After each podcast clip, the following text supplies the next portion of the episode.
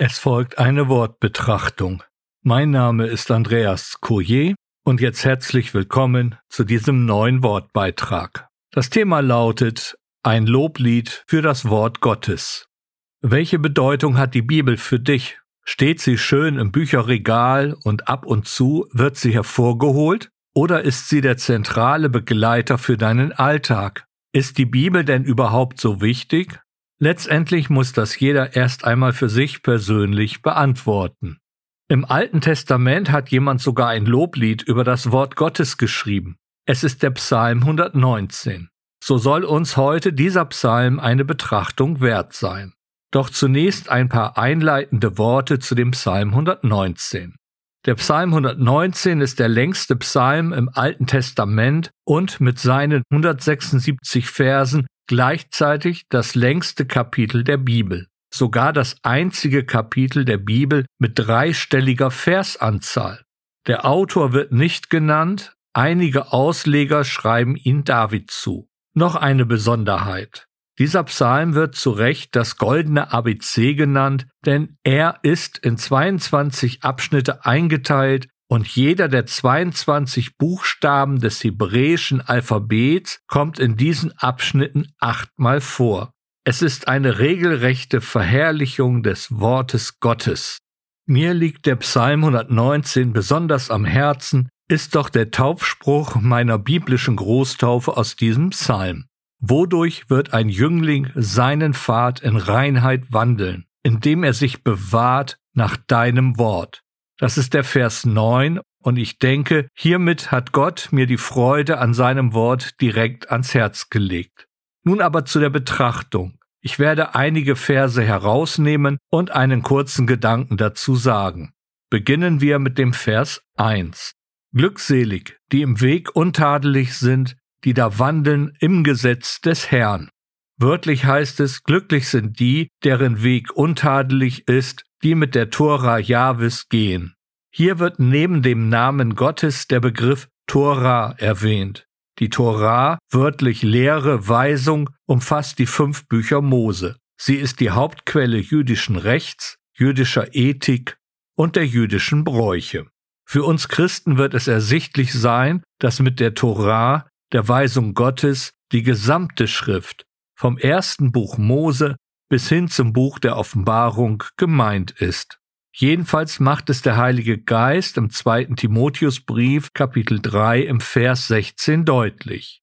Jede von Gottes Geist eingegebene Schrift ist auch förderlich zur Belehrung und zur Überführung, zur Besserung und zur Erziehung in der Gerechtigkeit, gelesen nach der Menge Bibel. Somit wird hier in dem ersten Vers von Psalm 119 deutlich, dass unser Glaubensweg mit dem Wort Gottes beginnt und auch durch dasselbe getragen wird. Der nächste Vers der Betrachtung ist der Vers 13.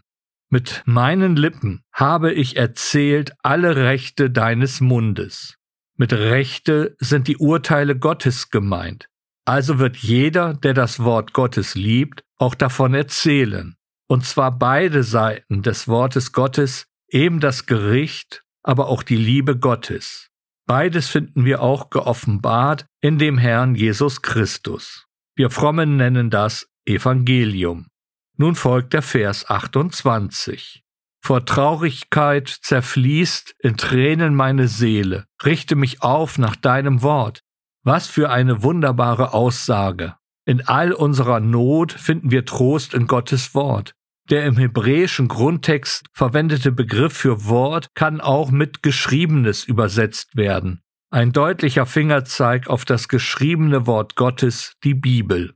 Nun ein wichtiger Vers, der Vers 30. Den Weg der Treue habe ich erwählt, habe vor mich gestellt deine Rechte.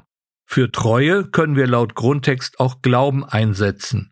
Hier wird sehr deutlich, dass der Glaube an Gott einem nicht in die Wiege gelegt wird. Jeder Mensch muss sich einmal persönlich dafür entscheiden. Man kann diesen Vers also auch so übersetzen, den Weg des Glaubens habe ich gewählt, deine Urteile habe ich mir zu eigen gemacht. Der Schreiber dieses Psalms hat sich also bewusst dafür entschieden, dem Wort Gottes Folge zu leisten.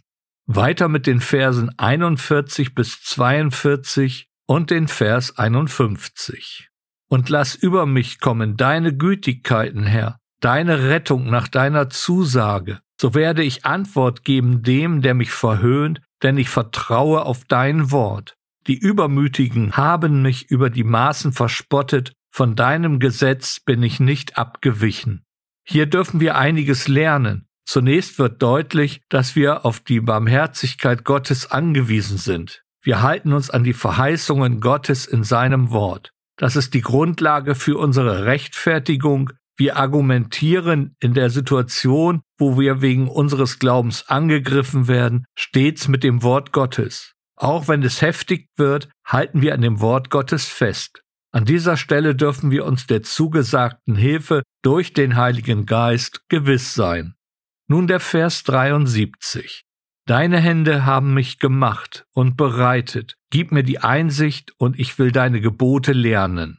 Hier ein klares Bekenntnis zu Gott, dem Schöpfer, mit der Erkenntnis, dass wir und alles um uns herum von Gott geschaffen wurde wächst der Wunsch nach mehr Verstehen und das Begreifen, welche Pflichten, so wortwörtlich der Begriff für Gebote, ich habe. Als Kinder Gottes leben wir nicht so einfach in den Tag hinein, sondern werden durch den Heiligen Geist befähigt für verschiedene Dienste und Aufgaben im Reich Gottes. Nun folgt ein sehr bekannter Vers, der Vers 105. Dein Wort ist Leuchte meinem Fuß und Licht für meinen Pfad. Auch hier wieder der Hinweis auf das geschriebene Wort Gottes. Es will unsere Glaubensschritte ausleuchten und Licht, also Orientierung sein für unseren Glaubensweg und Alltag. Weiter mit dem Vers 142. Deine Gerechtigkeit ist eine ewige Gerechtigkeit und dein Gesetz ist Wahrheit. Gottes Gerechtigkeit ist für uns kein Begriff, sondern eine Person, der Herr Jesus Christus. Ihm habt ihr es also zu verdanken, dass ihr in Christus Jesus seid, der uns von Gott her zur Weisheit gemacht worden ist, wie auch zur Gerechtigkeit und Heiligung und zur Erlösung. Aus dem ersten Korintherbrief, Kapitel 1, der Vers 30, gelesen nach der Menge Bibel. Und diese Gerechtigkeit währt ewig, also über den Tod hinaus. Zudem hier wieder der Begriff Torah, also das gesamte Wort Gottes, und es wird bestätigt, dass es die Wahrheit ist. Der hebräische Begriff für Wahrheit, Emmet, umfasst Treue, Wahrhaftigkeit, Echtheit und Zuverlässigkeit. Jetzt folgt der Vers 152. Von alters her habe ich aus deinen Zeugnissen gewusst, dass du sie gegründet hast auf ewig. Von Anfang an haben wir gewusst, dass Gottes Wort ein Zeugnis ist. Zum einen über das Wesen Gottes, aber zum anderen auch über uns ganz persönlich. Niemand kann sich herausreden, vom Wort Gottes nichts gehört zu haben. Letztendlich finden wir darin unsere Verurteilung oder unseren Freispruch. Denken wir daran, dass das Wort Gottes sogar Fleisch wurde. Und das Wort wurde Fleisch und wohnte unter uns, und wir haben seine Herrlichkeit angeschaut, eine Herrlichkeit als eines Eingeborenen vom Vater voller Gnade und Wahrheit. Nachzulesen im Johannesevangelium Kapitel 1, Vers 14. Somit entscheidet sich an dem Herrn Jesus Christus alles. Und wer seine Bibel kennt, der begreift spätestens jetzt, dass der Psalm 119 in dem Herrn Jesus Christus Wirklichkeit geworden ist.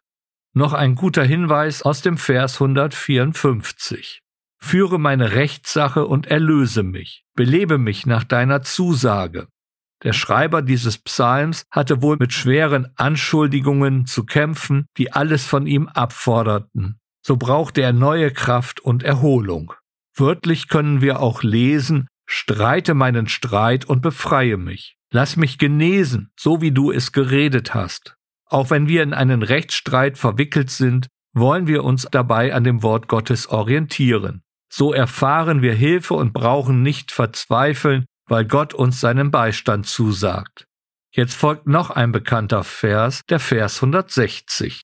Die Summe deines Wortes ist Wahrheit und alles Recht deiner Gerechtigkeit währt ewig. Die Summe, wörtlich das Höchste des Wortes Gottes ist die Wahrheit. Hier finden wir eine Zusammenfassung der Aussagen aus dem Vers 142 denn auch hier wird der hebräische Begriff Emmet für Wahrheit gebraucht. Zudem finden wir die Aussage, dass Gottes Urteile ewig gerecht sind, also auch über den Tod hinaus. Für uns bedeutet es, dass Gottes Wort die absolute Wahrheit ist und ihre Aussagen bis in alle Ewigkeit Gültigkeit besitzen. Nun zu dem Vers 165. Großen Frieden haben die, die dein Gesetz lieben, und kein Fallen gibt es für sie. Eine starke Aussage. Im Hebräischen steht hier für Frieden das Wort Shalom. Das umfasst Ruhe, Vollständigkeit und Gesundheit. Das alles haben wir in dem Herrn Jesus Christus, denn er ist unser Friede, nachzulesen im Epheserbrief Kapitel 2, Vers 14 dann ist auch klar, dass wir nicht vor der Sünde gefeit sind, wir fallen oft und werden schuldig. Aber als Kinder Gottes lieben wir das Wort Gottes und das kann uns vor dem Straucheln bewahren. Denn auch hier steht im Grundtext wieder für Gesetz der Begriff Torah und der Begriff für Fallen heißt wörtlich Stein des Anlaufens. Also, wenn wir das Wort Gottes als Orientierung haben, werden wir auch vor Hindernissen in unserer Beziehung zu Gott bewahrt. Nun zu dem letzten Vers, Vers 176. Ich bin umhergeirrt wie ein verlorenes Schaf. Suche deinen Knecht, denn ich habe deine Gebote nicht vergessen. Was für ein Abschluss des Lobliedes auf das Wort Gottes.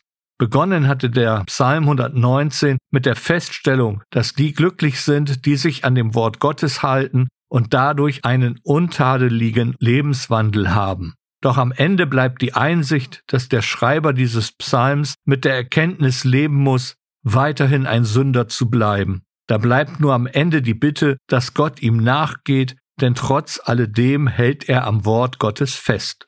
Das erinnert mich an das Gleichnis vom verlorenen Schaf aus dem 15. Kapitel des Lukasevangeliums. Als Kinder Gottes sind wir gerechtfertigte Sünder, und wenn wir uns, bildlich gesehen, verlaufen, haben wir auch die Gewissheit, dass Gott uns nachgeht, uns nicht aufgibt.